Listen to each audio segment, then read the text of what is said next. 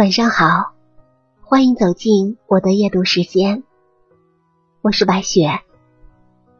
我们今天和您分享的深度好文：一个人真正的资本是什么？人的长相分体貌和心灵，五官之美如花开艳阳，直接；而精神之美似暗香浮动，需要依托。靠修养方能呈现。颜值可以美容，但掩盖不了本色；气质可以塑造，但脱离不了本性。心有境界，行自正；腹有诗书，气自华。人的精神长相是一种看不到的能力，这个能力。决定了一个人的精神力量。说话是一门学问，有分寸是一种修养。语言最能暴露一个人。恰当的时候说话是智慧，沉默的恰当也是一种智慧。知道怎么说话，知道什么时候说话，知道不乱说话。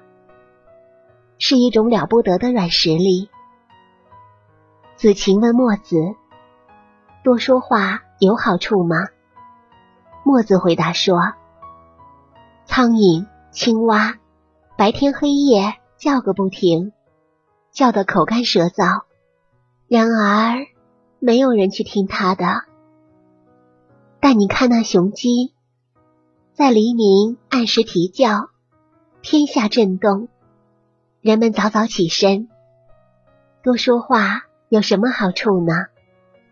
需要的是话要说的切合时机。我们常常评价一个人情商高，很会说话，其实正是因为他懂得在适当的时机说适当的话，既不让他人难堪，也显得自己大方得体。你越会说话。别人就越快乐，别人越快乐，就会越喜欢你。别人越喜欢你，你得到的帮助就越多，你也会越快乐。人生是由你的一言一行沉淀组成的，你怎么说话，决定你是谁，甚至决定你过得好不好。口为祸福之门。懂得谨言慎行，照顾他人的感受，才是智慧之举。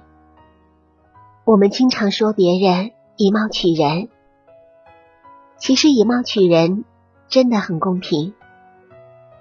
在朋友圈曾看到这样一个段子：性格写在唇边，幸福露在眼角，站姿看出才华气度，步态。可见自我认知，表情里有近来心境，眉宇间是过往岁月，衣着显审美，发型表个性，职业看手，修养看脚。这一系列的观点看起来有些绝对化，却也颇有道理。到了一定年纪，你的形象里。就带着你走过的路、读过的书、爱过的人、历过的事、哭过的泪和洒下的汗。这世上总有人好看，总有人越来越好看。为什么不能是你？好看不只是肤浅的漂亮，更是举止端庄、待人谦卑、谈吐优雅。所有的经验都来自长久的准备。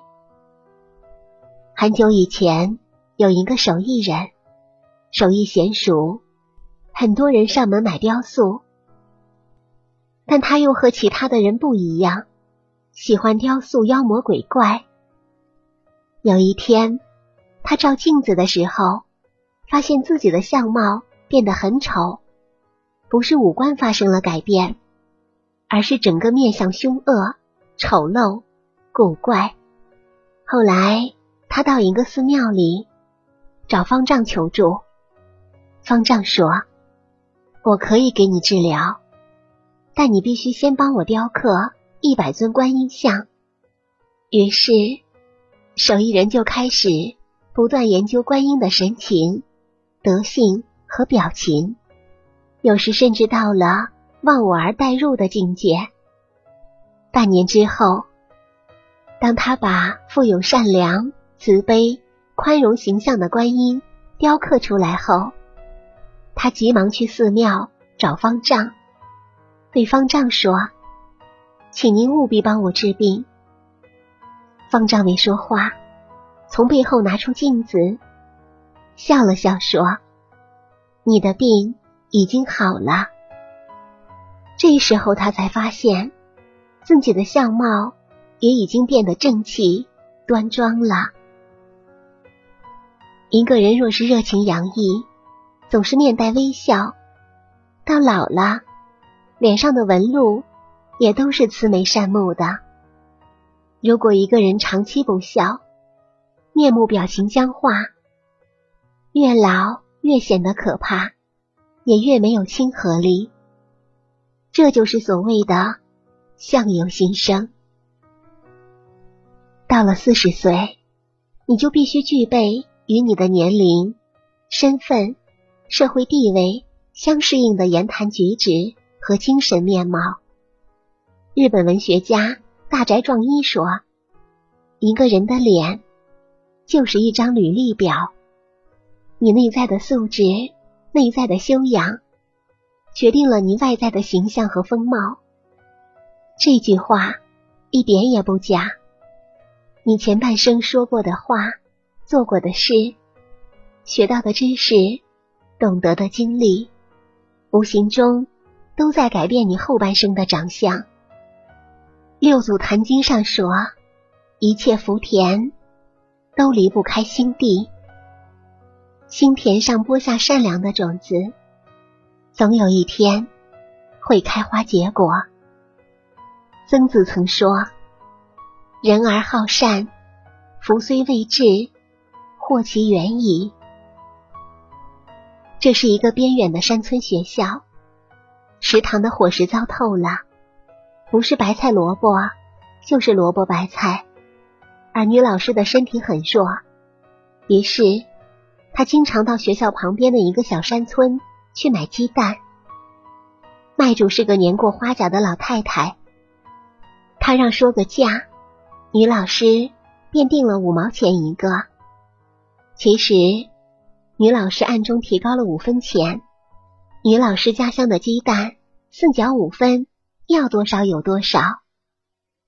女老师看老人可怜，没儿没女，只靠几只鸡养活自己，于是每个蛋多给五分钱。这老太太可怜，女老师就做一个小施主吧。奇怪的是，老太太既不讨价，也不还价，这桩买卖就这么定了。买过一段时间。女老师觉得老太太实在可怜，便单方面又提高了五分钱，一个鸡蛋五角五分。这回老太太做声了，坚持不肯提价，但女老师坚持要单方面提价，僵持了很久，老太太终于接受了。那天，女老师照旧去老太太那儿买蛋，正碰上一个蛋贩子。跟老太太讲价，蛋贩子出六角一个的价，要把蛋全收走。老太太坚持不肯。蛋贩子说：“这个价够高了，山里都是这个价。”老太太说：“不是因为这个价，而是这些蛋要卖给那位寿老师，人家那么远到我们这里来教书，又那么瘦，我希望他胖起来。”在这个小学里长期待下去，孩子们需要他。女老师顿时呆了，原以为自己是个施主，想不到真正的施主倒是老太太。凡是你对别人所做的，就是对自己所做的。所以，凡是你希望自己得到的，你必须先让别人得到。生命是一种回声，你把善良给了别人，终会从别人那里收获善意。无论你对谁好，从长远来看，都是对自己好。一直善良下去。只问自心，不问得失。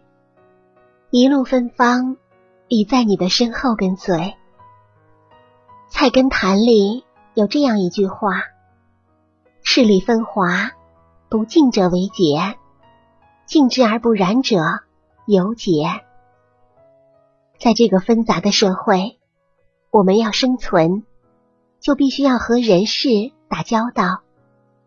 这个过程中，把握好尺度的同时，也要保留真实的自我，也就是所谓的知世故而不世故。这不是轻易能做到的，而是走过千山万水去感悟和修炼的结果。苏轼在六十三岁时穷困潦倒，还写下这样的诗句：“寂寂东坡一病翁，白须消散。”满霜风，小儿勿喜朱颜在，一笑哪知是酒红。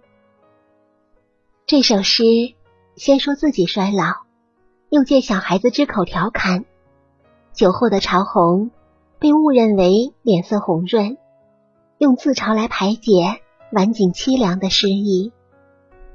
一个人未经世故，容易在逆境中沉沦。也容易苛以待人，而饱经世故而不世故的人，见过生活凌厉，依然内心向暖。周国平在《灵魂只能独行》里说：“许多人所谓的成熟，不过是被习俗磨去了棱角，变得世故而实际了。那不是成熟，而是精神的早衰。”和个性的消亡，真正的成熟，应当是独特个性的形成，真实自我的发现，精神上的结果和分手。《菜根谭》里有这样一段话：处事让一步为高，退步即进步的章本；待人宽一分是福，利人是利己的根基。为人处事，以遇事都要让一步的态度，才是高明的人。因为让一步，就等于是为日后进一步留下了余地。待人接物，以抱宽厚态度对人，才是有福的人。因为给人方便，就是日后给自己留下方便的基础。古希腊哲学家苏格拉底才华横溢。智慧过人，可当人们赞叹他的学识渊博时，他却谦虚的说：“我唯一知道的是自己的无知。”著名文学家马克吐温有一次去一个小城，临行前，别人告诉他那里的蚊子特别厉害。到了之后，正当他在旅店登记房间时，一只蚊子。在马克吐温的眼前盘旋，这使得职员尴尬万分。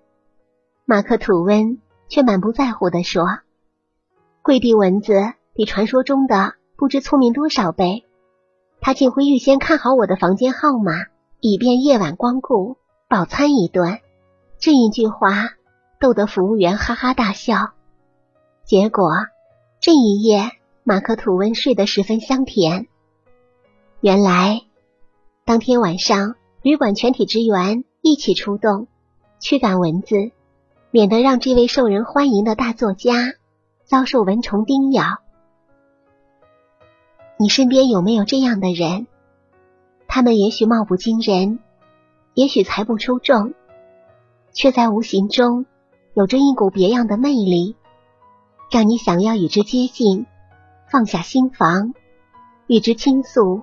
心中的秘密，君子如玉，让人舒服的人，就好像一块温润的美玉。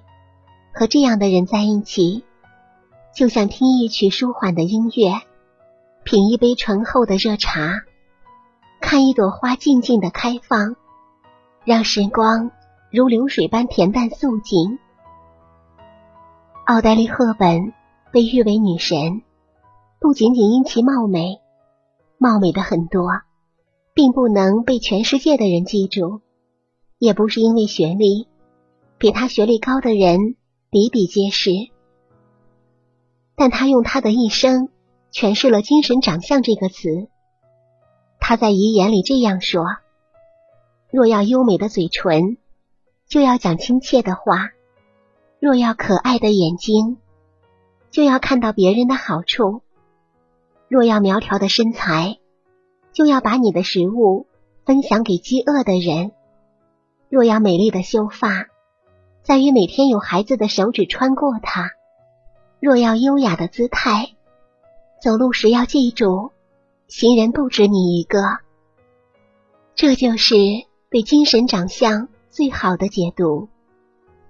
一个人真正的资本，不是美貌，也不是金钱，更不是学问，而是自带的，不会随着岁月变迁而消失的精神长相。愿我们行经万里，历尽千帆，还能做一个温润可爱的人。感谢您聆听本期白雪夜读，祝您一晚好心情。下期节目我们再见。